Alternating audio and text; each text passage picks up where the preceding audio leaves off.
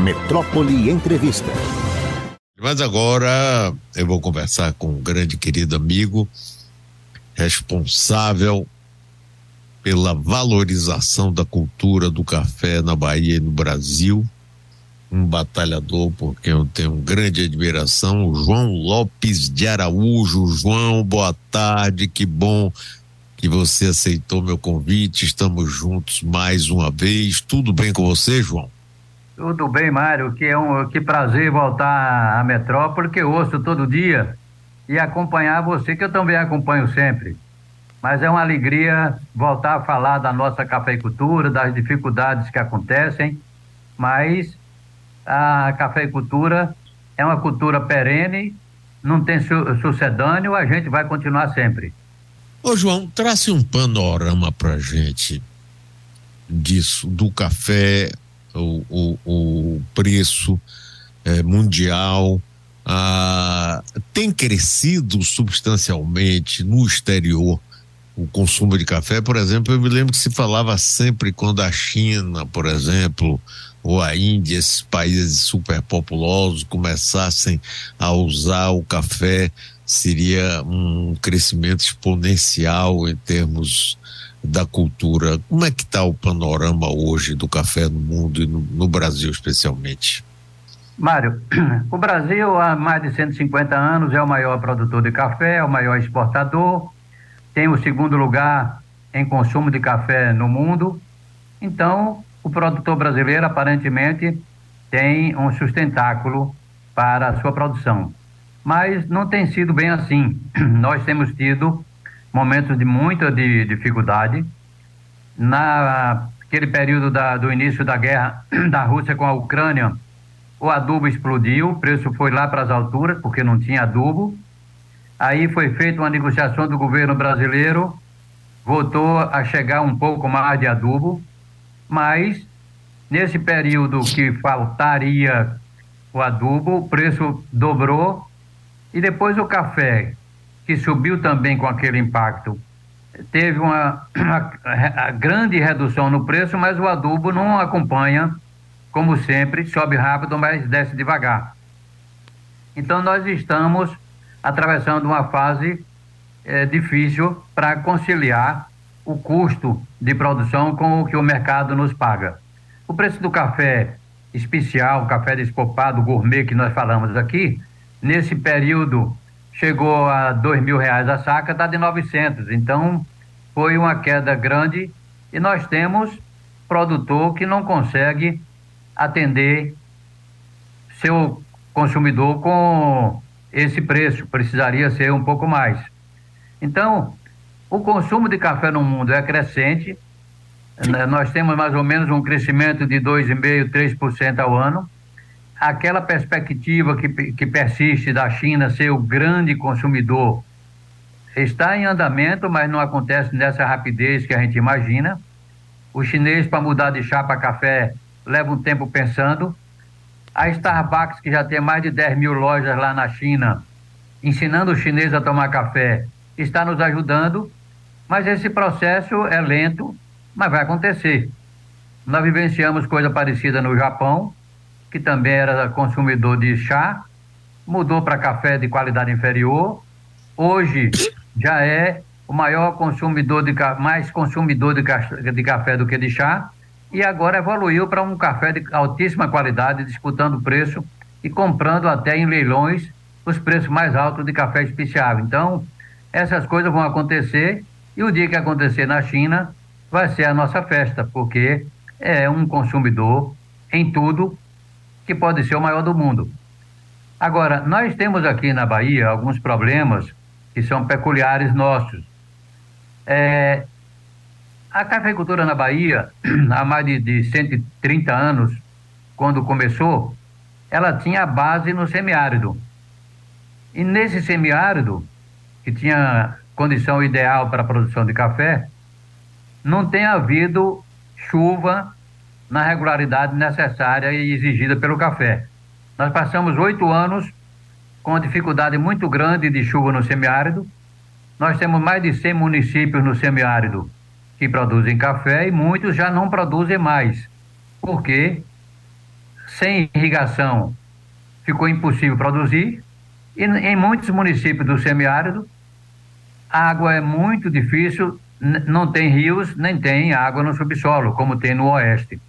Então, nós temos perdido muita importância eh, como cultura no semiárido, e para nós, o ideal ia acontecer era o oeste da Bahia. Nós temos áreas planas, muitas áreas, água disponível para irrigação, mas nós enfrentamos o que geralmente não se prevê, que o mercado vai ditando. O café, com os seus custos maiores, não tem conseguido competir com, com soja e algodão e milho. Com isso, nós chegamos a ter no oeste da Bahia 16 mil hectares de café e estamos com 7 hoje. Então, reduziu para menos da metade, porque o produtor procura lucratividade, vai para o algodão e para a soja, principalmente, que tem rentabilidade maior, mas também porque o, o café tem muito mais necessidade de mão de obra do que soja, milho e algodão, que planta, colhe, dá tratos culturais, tudo mecanizado. Então, nós estamos com esse problema para superar. Nós temos a sorte de ter no sul da Bahia o café Conilon, que cresce sempre. E nós, que já chegamos a 5 milhões de sacas e caímos para 2, agora estamos voltando a 4, 4 milhões e meio de sacas, quem sabe podemos chegar a 5, com a ajuda do Conilon, que está no, no sul da Bahia e a produtividade é muito boa.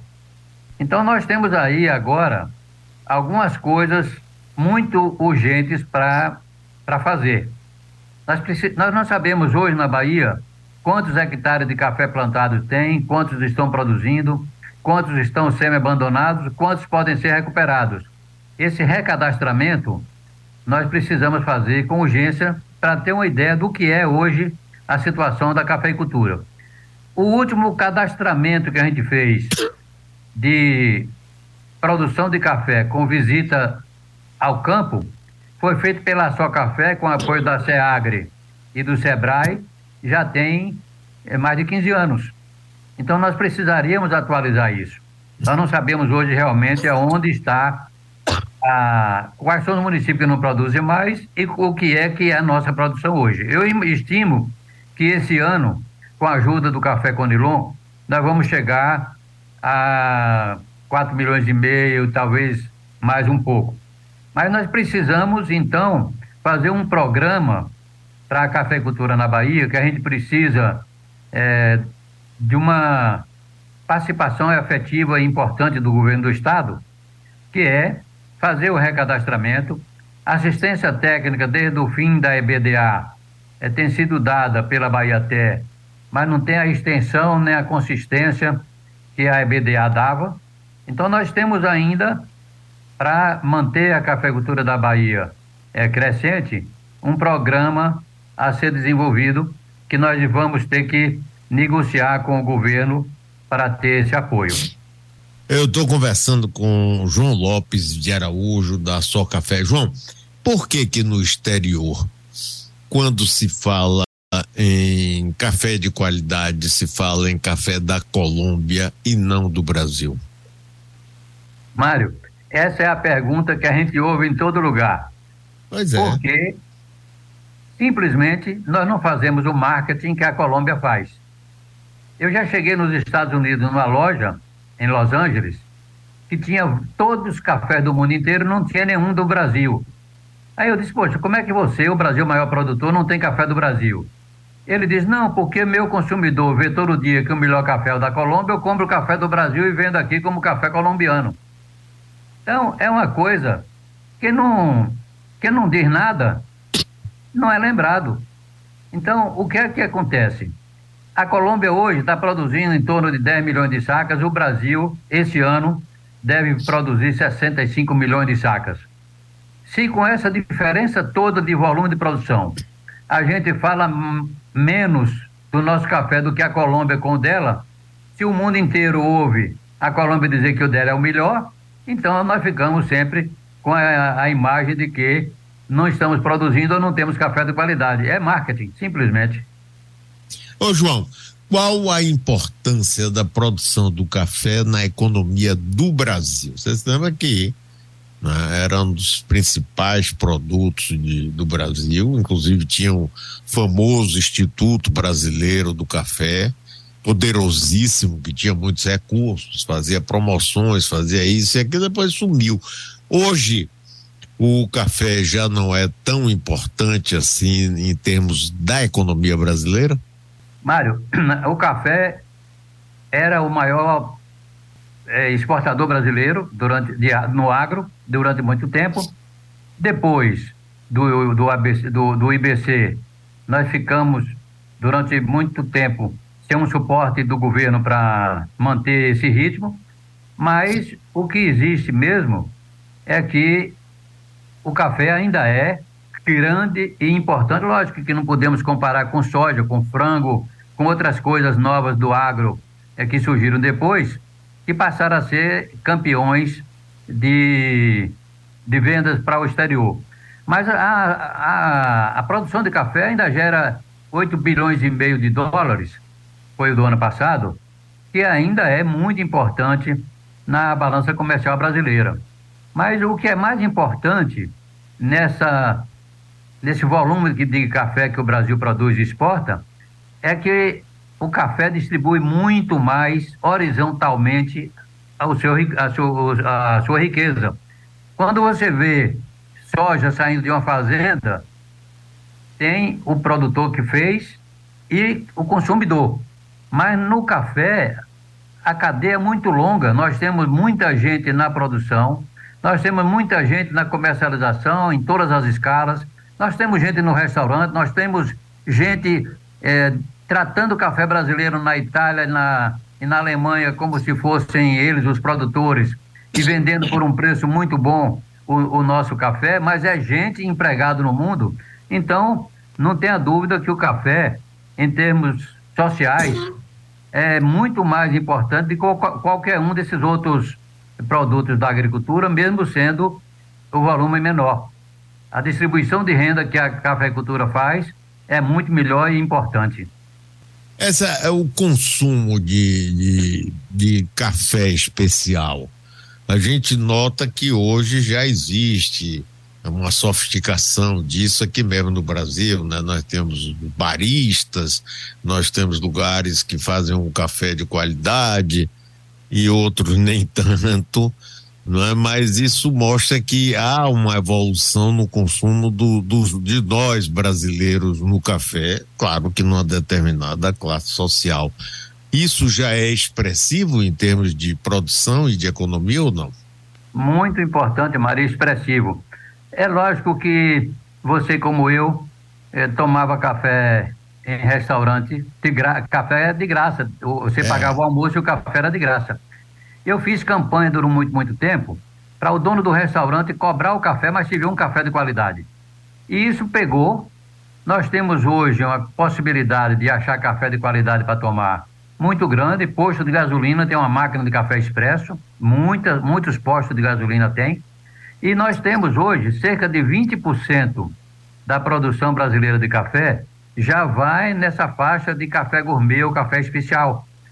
Aqui na Bahia, nós tivemos um trabalho, na, a Sua Café fez de, eh, 14 concursos de qualidade, ensinando o produtor a colher o café quando tivesse maduro, os tratos que ele tem que dar no terreiro para não fermentar, não perder o gosto. E esses produtores que fizeram parte do concurso, hoje se tornaram pequenos empresários vendendo café de qualidade o Sebrae ajuda e eles passam a ter a marca própria, isso significa que vai se propagando esse hábito de consumir café especial e mais produtores vão entrando na cadeia do, do café de, especial porque a renda é muito maior, ele vai agregar valor ao produto dele. Enquanto hoje o preço do café é comum, que nós chamamos, está de 600 reais, 700 reais, o despopado aqui na Bahia está 900 mil reais, mas quem faz café de qualidade e já constrói uma clientela está vendendo de dois, três mil reais e mais. A maioria desses que conseguem chegar esse nível de qualidade, ele fatura sete mil reais por uma saca de café, porque ele não vende mais cru. Ele torra, bota a embalagem dele, vai vender como café torrado e moído de qualidade, escolhendo o, o, o lugar que, que tem cliente que paga isso. Então, nós temos com certeza um caminho longo para aumentar dos, desses 20%, mas nós temos muita gente a, a, aprendendo a tomar café de qualidade e fazendo com que esse mercado para nós cresça. Nós vamos ter, com certeza, daqui a pouco tempo, 30% do café produzido enquadrado nesse, nesse segmento de café especial. Agora, João, quem descobriu o ovo de Colombo foi a Nestlé, né?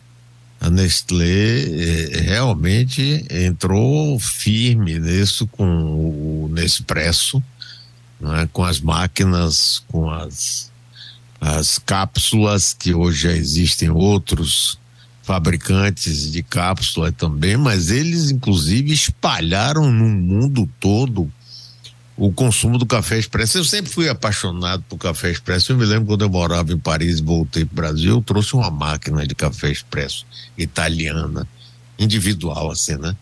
E era 220 volts, eu tive que botar uma tomada especial, aí a gente moía, fazia. Agora, esse café expresso que a gente usa aí da, da no Nespresso e tudo, Engraçado, para mim, para mim, ele não tem, ele acaba ficando assim muito na mesmice. Um café expresso bem tirado não é coisa de qualquer um faz não. O que, é que você acha disso, João?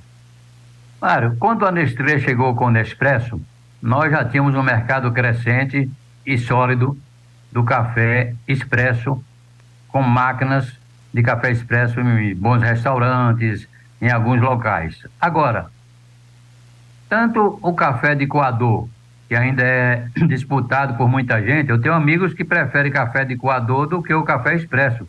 E o café de coador é tão bom quanto o expresso se ele for tomado na hora. Se bota na Sim. garrafa térmica para tomar duas, três horas depois, acabou, não tem mais qualidade.